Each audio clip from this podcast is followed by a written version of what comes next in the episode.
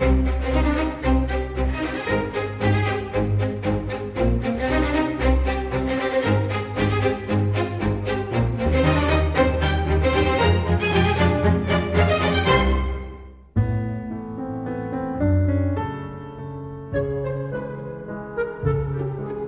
Com isto tudo, uh, Helena Matos, uh, chegamos a José Saramago, às bibliotecas, aos nomes e sempre Sim. não esquecendo os olhos, não esquecendo os olhos.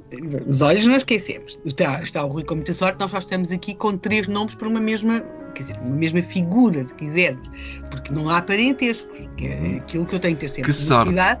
Que sorte. Pois, parte dos parentescos é que aqui às vezes causa algum atrito entre nós os dois. Bem, aqui, como nós sabemos, José Saramago tinha pensado dar à personagem uh, central do Memorial de Convento um nome, Mariana Amália.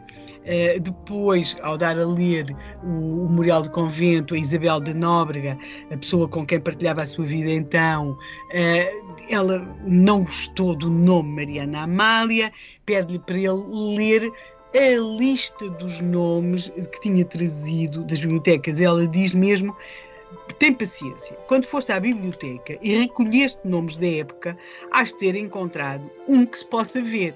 E, portanto, é aí que ele depois começa a ler a lista e vai, vai ler o nome Belimunda e ela diz, claro, só podia ser Belimunda. Uh, portanto, José Saramago, como muitos outros escritores, fazem os seus trabalhos de pesquisa, uh, recortam, uh, por exemplo, há alguns escritores que, quando os jornais em papel, hoje presumo que talvez façam, façam um save a partir do computador, mas recortavam assim pequenas notícias que podiam dar mais tarde personagens ou histórias interessantes. Portanto, e aqui temos é que José Saramago se confrontou com a história ou com a figura interessantíssima desta dona Doroteia, Madame Pé de Gás, uma mulher do século XVIII, com os tais olhos de lince, com os tais dons, e eu também presumo que os ouvintes, depois de primeiro terem pensado que uh, tinha havido aqui uma troca e que estava a falar da, da Belimunda e não de alguém que tinha existido realmente, também estejam agora a pensar, quer dizer, como é que esta mulher, esta Madame Pé de Gás, conseguiu no século XVIII uh, um, um, século em que temos a funcionar a, Inquisição, em que vemos como tantas pessoas, uh, mulheres, sobretudo, foram acusadas de feitiçaria, como é que conseguiu não ser incomodada? Uh, nós temos, por exemplo, uma, uma, uma, uma, indicação até, e estou a citar, daqueles textos que foram escritos sobre Madame Pedgaste na época, que, estou agora a citar, El Rei e os homens entendidos estão convencidos que não há impostura nestas manifestações. E tanto assim é que Sua Majestade lhe fez mercê, antes dela casar, do dom. Portanto, ela é tratada com, dom, tem o direito a dom. Eh, que não é muito vulgar em Portugal, e do hábito de Cristo para seu marido.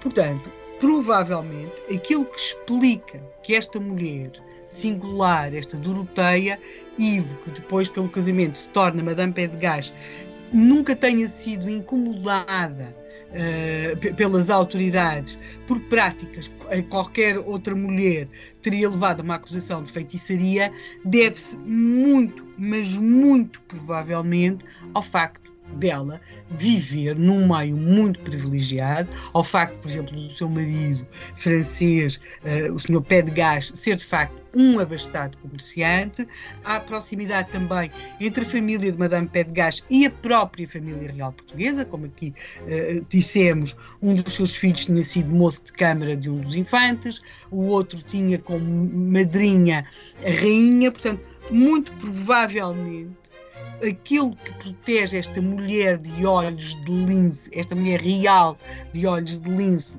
em 1730 é o facto de ela estar num meio social uh, muito protegido, muito resguardado. Cabe perguntar se ela fosse uh, do povo, provavelmente teria acabado na fogueira.